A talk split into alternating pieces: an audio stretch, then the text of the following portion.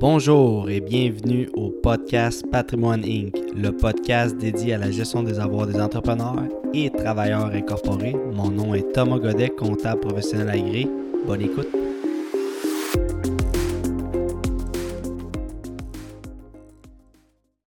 Petite mise en garde. Tout ce qui aura été dit dans le podcast ne peut être interprété comme des conseils financiers.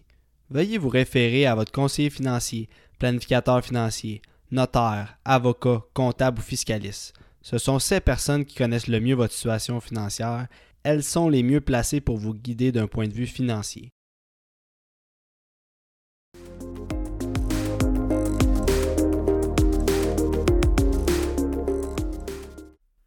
Bien le bonjour et bienvenue au podcast numéro 8 sur les régimes de retraite exécutifs. C'est un fonds de pension en fait pour entrepreneurs. Vous aurez l'occasion d'en savoir plus dans les prochaines minutes.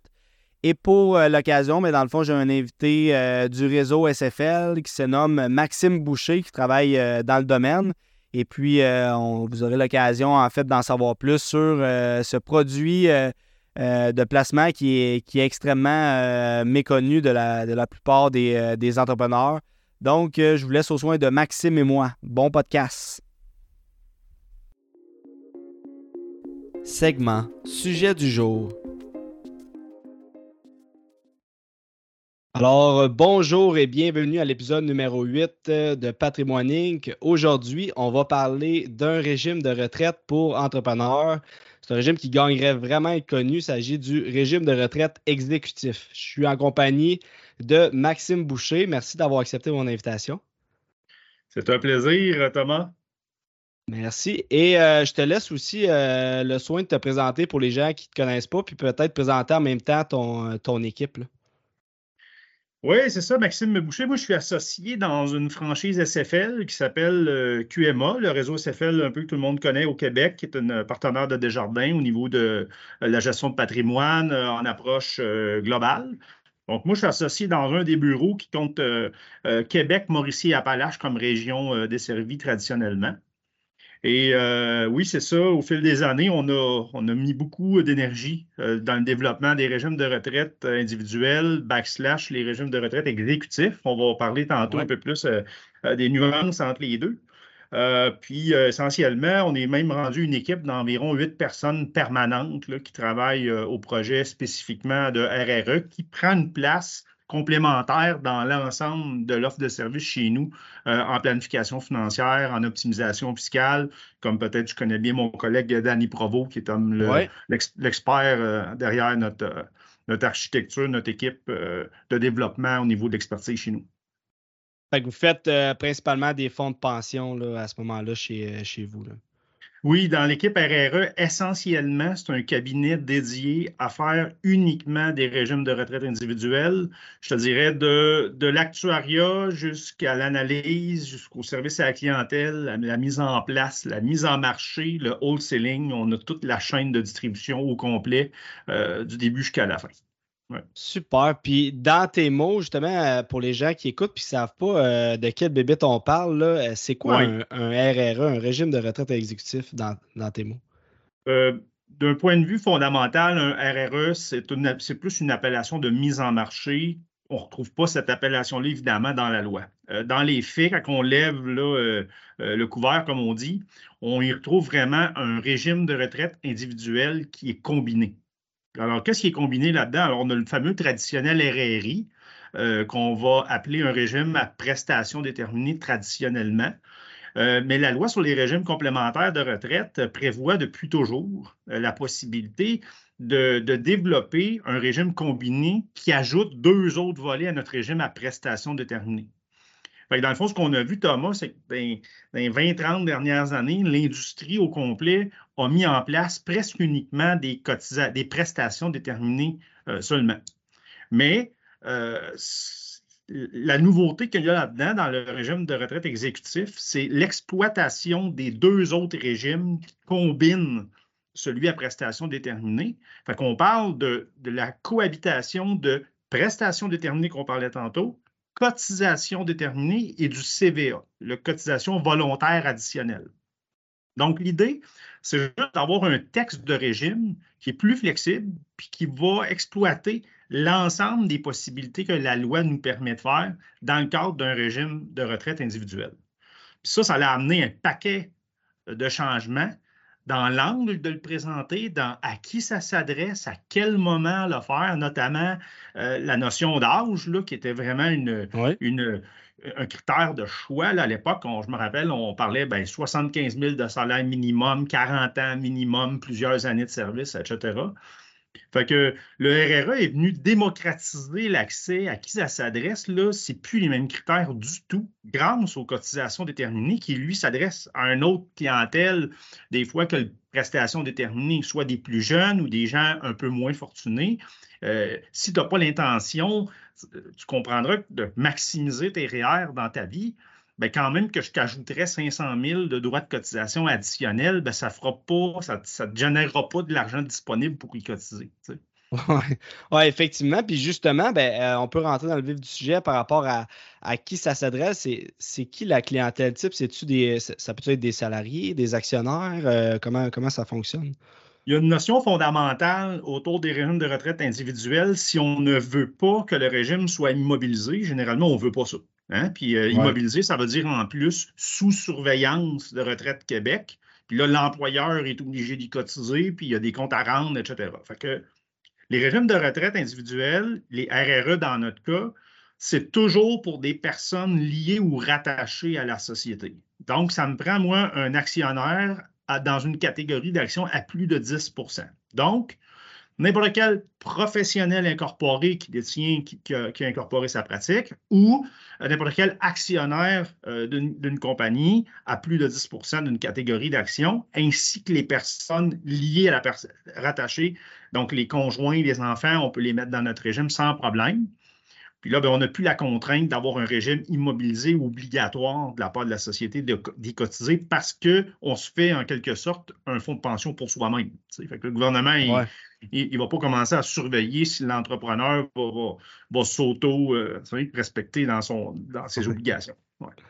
Ah, c'est super. Puis euh, pour, pour, pour, ce qui est des avantages, inconvénients, tu sais, euh, Bon, on a parlé que c'était un actionnaire qui était, euh, qui était rattaché, donc 10% d'une catégorie d'actions, mais c'est quoi l'avantage que cet actionnaire-là ou euh, les membres proches justement de, l'actionnaire auraient à ouvrir, dans le fond, un, régime comme celui-là?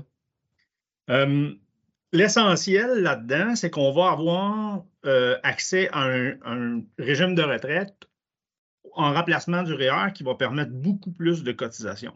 Ça, c'est permis par la prestation déterminée à partir de 40 ans, la fameuse courbe classique, qui dégage des droits de cotisation beaucoup plus importants. Ça, c'est le premier avantage. On peut en mettre plus euh, à l'abri de l'impôt. Je ne te cacherai pas qu'avec la venue euh, de la nouvelle taxation sur les revenus passifs, de plus en plus, les clients recherchent euh, des véhicules à l'abri de l'impôt. Euh, ça ne fait pas tout le travail pour euh, tout le monde tout le temps, mais disons que quand on a euh, une possibilité de, de mettre 200, 500 ou 300, 400 000 de plus à l'abri de l'impôt, généralement, les clients le font. Parce que c'est un... élément. Ben, je, vais, je vais juste te faire du pouce justement là-dessus, c'est qu'en en fait, le régime de retraite individuel, dans le fond, c'est un échappatoire pour le revenu passif, c'est ça? Effectivement, parce que dans le fond, la cotisation que la société fait à l'intérieur du régime, ça devient une dépense déductible pour elle complètement. Donc, ça fait diminuer le bénéfice imposable. Fait que là, l'argent n'est pas investi dans la compagnie. est dans un, dans le fond, dans une fiducie ou dans un contrat de rente qui, lui, est un patrimoine distinct. Fait que ça sort des actifs de la compagnie. Fait que c'est pas considéré comme un revenu passif, évidemment, puisque c'est dans un régime enregistré à côté. Wow. Quand même, ça, c'est vraiment un avantage pour les gens justement qui, accumulent beaucoup de sous dans, leur gestion ou euh, dans leur opérante. Un autre des points aussi qui est vraiment pas à prendre à la légère, c'est celui de ne pas payer de DAS. Tu sais, les fameuses euh, retenues à la source qu'on a sur notre masse salariale. Tu sais, puis, entre autres, le fameux FSS, lui, il est tout le temps là, même à, à, 500 000, 1 million de salaire, le client paye encore du FSS. Puis dès que ton client a une masse salariale importante de plus de 6 millions. On parle quand même de 4,4% euh, juste de FSS sur toute la masse salariale au complet de l'entreprise.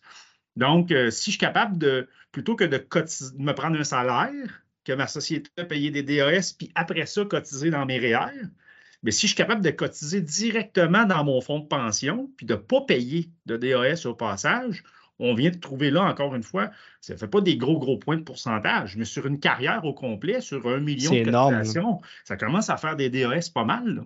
C'est ça. Fait qu'on pige à la source, dans le fond, on cotise à la source directement dans la, dans la compagnie au lieu de, de faire le mécanisme de se verser un salaire pour ensuite cotiser au REER.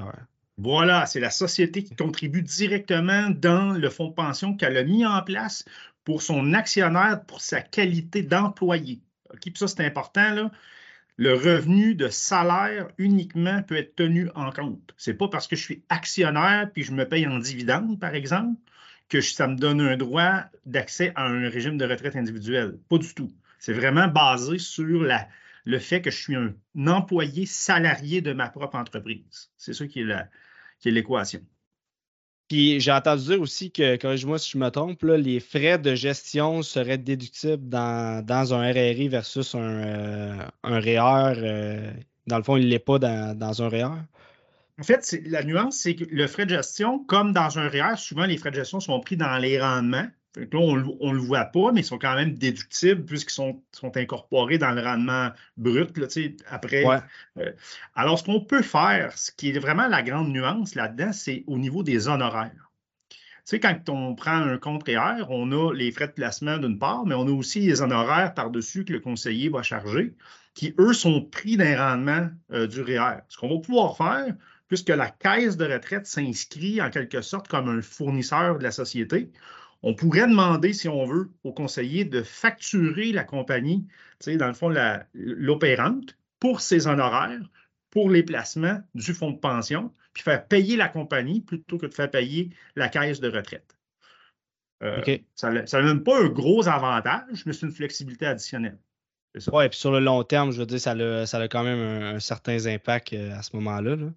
Oui, effectivement. Des fois, tu as mieux prendre la dépense maintenant, surtout quand le, client est actif puis qu'il paye du gros taux, etc., de prendre la dépense dans l'opérante, ça, peut faire ton affaire.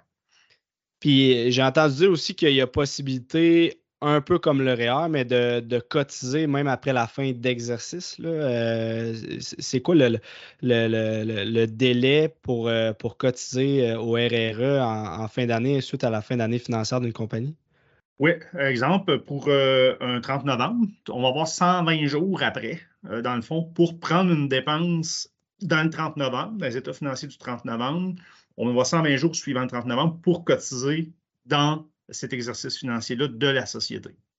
ça donne une flexibilité en fin d'année si jamais les, euh, actionnaires ont fait une, belle année financière, de dire OK, ben, je vais verser dans le fond un montant en, fin d'année. Ça permet en fait de réagir avec les euh, après avoir vu les chiffres de fin d'année, si on veut. Effectivement. Souvent, les comptables vont sortir un premier draft là, avant de, finaliser les états financiers, puis ils vont regarder euh, c'est quoi les, différentes options qui sont devant nous. Est-ce qu'on sort un boni? Est-ce qu'on sort en dividende? Est-ce qu'on se taxe le. Bon, euh, c'est quoi les options? Puis un des scénarios, ben, c'est des fois de faire une cotisation massive, déductible, pour faire diminuer dans le fond, le, revenu imposable, le, bénéfice de la société dans cette année-là. Que ça devient comme une dépense. C'est hyper flexible. C'est ça qui est le fun aussi. Euh, je peux si j'ai des droits de cotisation, je peux prendre 100 000 d'un coup, 200 000. C'est pas comme les REER qu'on est souvent euh, contraint à, 18% du revenu gagné. Puis euh, tout ça, on peut vraiment. c'est ça. Oui, c'est vraiment un avantage, la, flexibilité justement de ce régime-là. Puis je pense qu'on peut passer à la prochaine génération aussi, le, le, régime, en fait. Oui, euh, c'est une des seules, euh, sinon la seule stratégie qu'on connaît pour être en mesure euh, de carrément faire un transfert intergénérationnel qu'on appelle le principe, c'est, mais par contre, il y a des conditions importantes qu'il faut rencontrer. Celle où ça doit être une entreprise familiale dans laquelle les enfants travaillent et s'investissent vraiment, qui sont vraiment dans la compagnie pour y rester, comme on dit. Donc, l'idée, c'est de faire renoncer aux parents euh, aux bénéfices de la caisse de retraite en cas de leur décès. Donc, on va souvent bénéficier du premier euh, roulement au premier décès. Puis au deuxième décès, bien, on dit dans le fond, dans notre texte de régime, que les bénéficiaires n'ont rien en cas de décès. Puis qu'est-ce que ça fait à ce moment-là? Ben, ça fait que l'argent reste dans la caisse de retraite au bénéfice des autres participants. Puis dans notre cas ah. d'espèce où on a une entreprise familiale, ben, les autres participants, c'est les enfants. Donc, dans l'État financier, pas l'État financier, mais dans le rapport d'impôt de succession, il n'y a rien eu au deuxième décès. Alors que si on avait eu un solde REER, on aurait dû encaisser ça, euh, comme on sait, la veille du décès, réputé avoir été encaissé, puis là, l'impôt est payable immédiatement. Donc, on a passé ça à l'autre génération. Puis évidemment, les enfants se retrouvent avec une, caisse de retraite surcapitalisée en fonction de leur âge, souvent parce qu'ils viennent d'hériter du solde de leurs parents. Mais il demeure qu'on a évité l'impôt, on l'a reporté beaucoup. Ah, c'est quand même un, super avantage. Ben, c'est un avantage majeur pour, euh, pour les entreprises qui sont dites familiales. J'imagine que c'est quand il y a des. Euh, il y a des enfants dans le portrait, puis, euh, puis quand il y a des les parents sont là aussi. Là. Oui, c'est important quand on veut faire cette stratégie-là, de, vraiment faire une planification successorale en bonne et due forme, en collaboration souvent avec les notaires, les fiscalistes, les comptables des clients, euh, parce que de commencer à s'improviser là-dedans puis de ne pas mettre tout le monde dans le coup, ça pourrait nous mettre à risque beaucoup. Il faut que toutes les ficelles soient bien attachées. Super. Puis au mm. niveau des inconvénients, est-ce qu'il y en a à ce beau euh, régime-là? Écoute, euh, il y a deux situations principales dans lesquelles on a rencontré une situation qu'on ne pouvait pas aller de l'avant. Euh, la première, qui est la plus fréquente, c'est celle où euh, un client a vraiment découvert la stratégie de rachat de services passés un peu à la dernière minute avant de vendre sa compagnie. Donc, on a des opinions fermes à l'effet que de, de, faire le rachat de services passés de manière agressive très peu de temps avant de vendre la société, ça pourrait être interprété comme euh, une, stratégie d'évitement d'impôts. Euh, donc, euh, faut, on ne peut pas faire ça généralement là, dans l'année dans laquelle on vend. Il faut le faire avant. Il ne faut pas que ça, ait l'air de, de, camoufler une façon d'éviter fiscalement, dans le fond, l'imposition. C'est ça. L'autre élément où on a dit à un client, écoutez, la situation classique, c'est la suivante. Là. ça, s'est vu. Tu me parlais tantôt qu'on pourrait peut-être même échanger sur des vrais cas vécus. Ben, lui, c'est un vrai cas qu'on a vécu. Le monsieur, il avait déjà euh, euh, un important rachat de services passés qu'il pouvait faire. Puis dans notre questionnaire, on prend soin de demander, puis les, clients puis les conseillers, ils ne comprennent pas toujours pourquoi on va là, mais on demande le statut matrimonial. le statut matrimonial de notre client si vous répondez je suis marié, mais on va poser une autre question. Hein, sous, quel euh, régime vous êtes marié, euh, monsieur ou madame? Puis lorsqu'il s'agit qu'on est marié en, séparation de biens, OK, puis qu'on comprend que le, REER backslash le fonds de pension fait partie du patrimoine familial, si ça ne va pas bien à la maison, ça se pourrait que d'aller booster la partie fonds de pension soit peut-être pas le meilleur conseil la veille de se divorcer. Tu me suis? Oui, oui, oui, absolument. Euh, donc, euh, si mon objectif, euh, c'est d'augmenter mes actifs non partageables, par exemple, ce que je détiens dans ma société de gestion, qui ne serait pas dans le, les, actifs partageables dans le, dans le patrimoine familial, ben, à ce moment-là, je serais peut-être mieux d'aller dans ma gestion plutôt que dans mon RRE. Tu me suis? Oui. Mais c'est les deux situations dans lesquelles on a vraiment, il faut faire attention, on ne va pas là. Mais c'est pas pour rien qu'on s'est permis de dire, puis on l'avait réfléchi si on pouvait se permettre de dire ça. On, trouvait ça drôle en même temps de dire les REER, c'est fini. Mais on y croit vraiment dans le sens où, pour nous, à partir du moment où on est incorporé, puis que de toute façon, je cotisais à des REER. Ça faisait partie de mes, réflexes, de mes habitudes. Il y a tellement d'entrepreneurs qui, le font, qui maximisent leur REER à chaque année. Bien, on est aussi bien de le faire par la société plutôt que de le faire personnel, à cause des avantages, notamment des DAS qu'on parlait tantôt. Et un autre des points qui qui est vraiment important, c'est aussi le fait qu'on travaille avec une plateforme d'un assureur. Donc, euh, la plateforme d'un assureur, qui est vraiment l'endroit où être quand on, est on, a, un fonds de pension, bien, ça nous permet aussi d'avoir des frais de gestion très bas. Donc, on, a, on est dans une plateforme de fonds de pension destinée aux gros groupes. Fait que les frais de placement sont beaucoup plus bas que dans le retail, dans les fonds mutuels ou des choses comme ça. C'est une approche plus institutionnelle. Là, euh, Tout à, fait. C'est ça.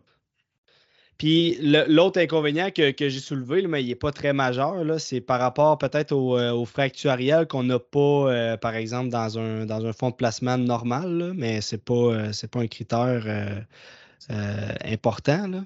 C'est vrai que les frais, en apparence, quand on n'en a pas de l'autre côté, du, côté des REER, on pourrait dire, ouais, ça, il faut en tenir compte. C'est sûr qu'on en tient compte.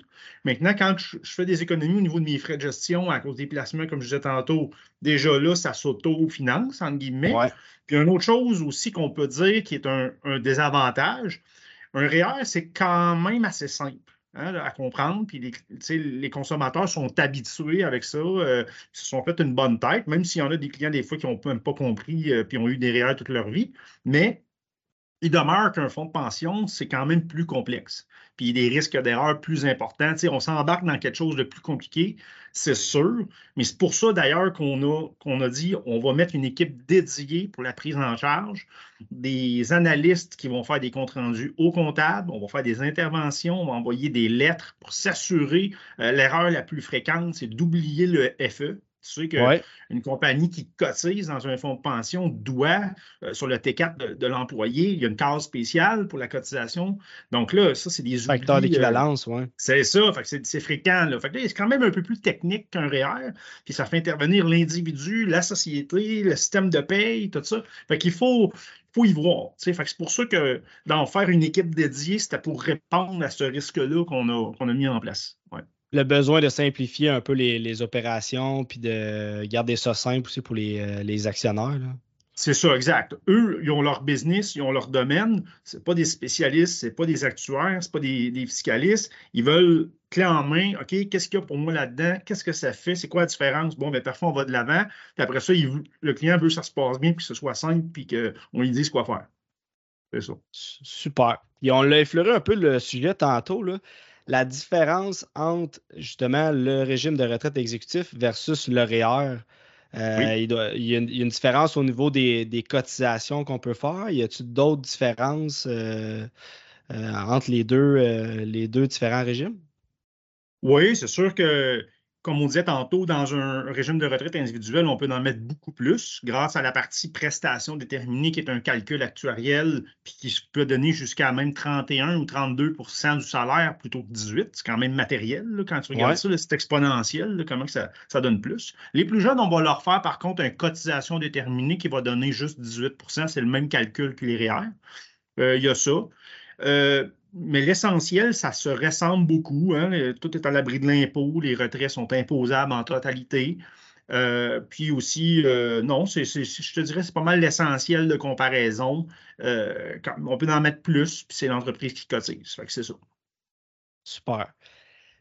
puis là, ben, on a parlé un peu des avantages, des inconvénients, de c'est quoi ce type de régime-là, qu'est-ce que ça mange en hiver. J'aurais une question pour toi par rapport à bon, le client qui vient, par exemple, chez vous, peu importe. Euh, est-ce que est-ce qu'à un moment donné, tu dis, ah, tu le revires de bord pour dire bon, mais ça ne serait pas le temps de cotiser un, un RRE? Autrement dit, à quel moment qu'on doit envisager à créer un RRE? Pour moi, là, à partir du moment où on a on dégage, dans le fond, des sommes disponibles à investir, qu'on s'en allait pas pour mettre l'argent de côté pour l'achat d'une première propriété. on se comprend. C'est vraiment à investir à long terme, dans l'esprit d'un fonds de pension, dans l'esprit d'un régime enregistré, d'un REER. À partir dès le moment, moi, qu'on accumule au moins, là, euh, euh, je dirais autour de 25 000 projetés, là, on a déjà les bonnes conditions pour mettre en place. Pour moi, même si ce n'est pas les terres traditionnelles, je me rappelle à l'époque, euh, en bas de 100 000 de salaire, puis si le client ne foulait pas son RRI, on n'allait pas de l'avant. Mais pour moi, cette réalité-là est révolue compte tenu qu'on a maintenant la cotisation déterminée qui coûte vraiment moins cher d'actuariat, euh, les frais d'administration, tout ça. Finalement, j'aime bien mieux cotiser que ma société que de cotiser perso. Fait dès qu'on a de l'argent disponible, puis qu'on veut en mettre de côté pour le long terme à l'abri de l'impôt, c'est cet, élément-là déclencheur. On ne ferait pas ça pour 5 000, tu me suis? Parce que là, ça devient comme trop compliqué pour l'avantage que ça apporte. c'est quand il y a de l'accumulation quand même assez ben, importante, là, ça dépend, c'est tout en relatif versus l'entreprise, mais euh, quand il y a des accumulations importantes, puis que justement la personne n'est pas en mode croissance, investissement dans sa compagnie, c'est-à-dire achète pas d'équipement euh, ou, tout ça, puis qu'il y a de l'argent à placer plus sur le long terme, là, à ce moment-là, vous recommandez euh, ce type de produit-là. Euh, puis est-ce qu'il y a un âge à partir de, laquelle on devrait souscrire à un, produit comme celui-ci ou c'est, on peut commencer dès qu'on est actionnaire à l'âge qu'on a? Exactement. On peut commencer dès le début.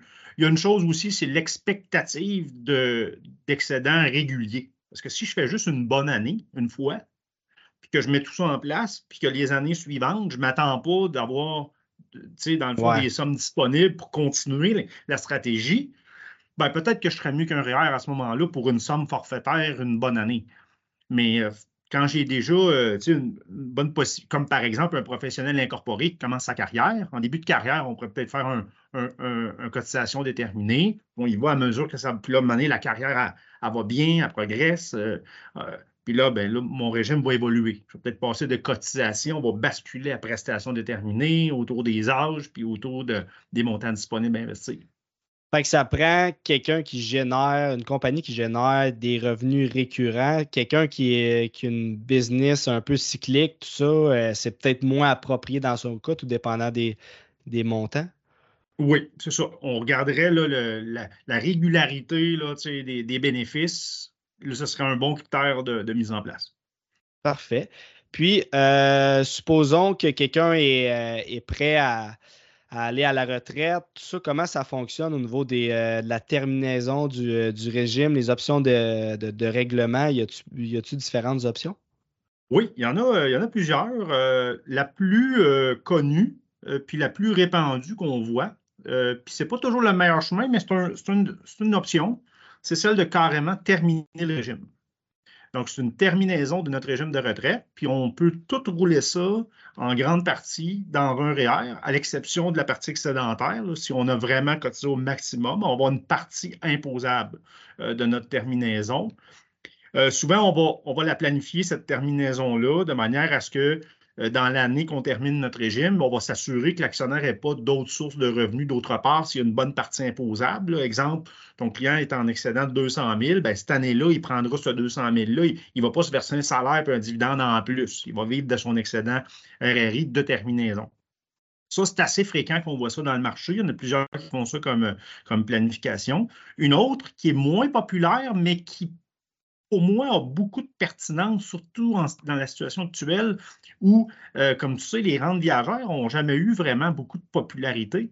Mais euh, quand on regarde euh, la vie d'un retraité d'Hydro-Québec, par exemple, à prestation déterminée, avec, qui a, envoyé le risque à une caisse de retraite de longévité, c'est pas à dédaigner. la probabilité de vivre vieux aujourd'hui, c'est quand même euh, euh, plus fréquent qu'on se l'imagine. Puis des gens qui passent à travers leur épargne, c'est assez fréquent.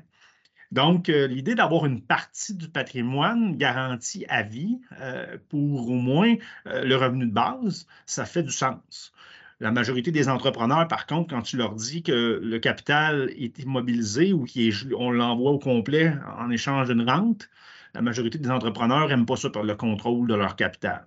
Donc, euh, mais quelqu'un qui voudra une base en, rente viagère, c'est une des options, comme un fonds de pension traditionnel d'employeur.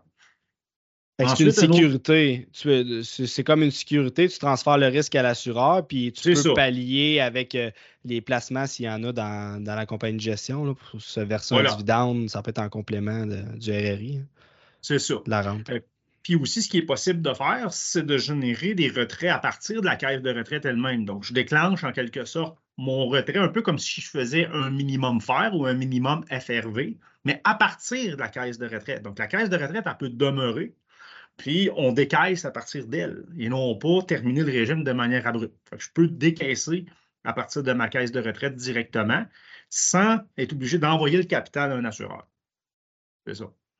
Ah, super. C'est des. Euh, ben, ça donne une. Encore là, on parlait de, du mot flexibilité tantôt. Euh, je pense que c'est le cas aussi à, la terminaison du régime. Il y a plusieurs options qui, euh, qui s'offrent à vous. parfait. Puis ici, on bascule vers des cas réels. Est-ce que tu as, des cas en tête que, que tu as travaillé dans, les derniers jours par rapport à, justement au, au RRE? Oui, bien, on en a deux, trois cas types qu'on fait, puis on a, on a mis en place aussi un système d'illustration où on est capable de, générer des cas types, un cas à 30 ans, 40 ans, 50 ans, 60 ans. Ce pas les mêmes réalités souvent à ces âges-là. donc, un, cas typique que j'ai travaillé récemment, ben, c'est même le, propre RRE d'un de nos conseillers dans le réseau SFL, qui, qui a ah dit moi, là, une des façons pour moi de me convaincre que ce genre de solution-là va être bénéfique pour mes clients, ben, c'est de l'essayer pour moi-même. Si je ne si l'achète pas, je ne serais pas capable de le présenter à mes clients. Donc, on est en train de travailler le dossier d'un conseiller senior de notre réseau qui, en quelques rencontres de, euh, de quelques minutes, on est venu à la conclusion, tabarouette, j'aurais dû voir ça avant, j'aurais dû prendre le temps euh, de, considérer. Puis là, euh, moi, c'est réglé, je fais le mien. Puis à partir d'aujourd'hui, je commence à l'offrir à mes clients parce que j'ai vraiment constater la solidité de la, solution. Ça, c'est un cas type qu'on a fait, un gars de 60 ans à peu près dans notre réseau. Euh, un autre cas type aussi qu'on fait, euh, qui est, assez fréquent, un cas récent, c'est des jeunes professionnels qui commencent dans la vie, puis que, comme on disait tantôt, la probabilité euh, d'avoir une belle carrière quand tu deviens médecin, par exemple, c'est assez probable. Ça va? fait que la vie en plus, on peut s'incorporer quand on est médecin aussi. Là. Donc, euh, souvent, euh, le jeune médecin euh, va, rapidement accumuler des excédents, va, avoir une, c'est régulier chaque année, tout ça, il va, il va, il va cheminer. Donc là, on commence à. Nous, ce qu'on appelle, c'est le, fonds de pension cycle de vie. Hein, le, cotisation déterminée en, bas de 40 ans, on bascule la prestation déterminée. Fait qu'au début, c'est un peu plus euh, ils, commencent par euh, souvent rembourser leurs dettes, surtout les taux actuels, etc. Mais dès qu'on commence à, avoir quelques années de pratique, euh, là, les, dettes sont payées, on a de l'excédent, puis là, on, peut diversifier notre portefeuille, puis là, ça s'inscrit très bien dans, leur démarche. Ouais. Ah, c'est super ça. on va terminer là-dessus. Merci Maxime de t'être prêté au jeu, d'avoir démystifié ce, ce fonds de pension-là spécialisé pour entrepreneurs. Tu reviens quand tu veux. À, bientôt, puis euh, bonne année 2024 euh, à tous. Yes, à toi aussi, c'est un grand plaisir. À la prochaine. Et voilà, c'est déjà tout pour aujourd'hui. Merci d'avoir écouté le podcast Patrimoine Si vous avez des commentaires, suggestions, questions, n'hésitez pas à écrire au courriel dans la description de l'épisode. Ici Thomas Godet, au plaisir de vous revoir au prochain épisode. À bientôt!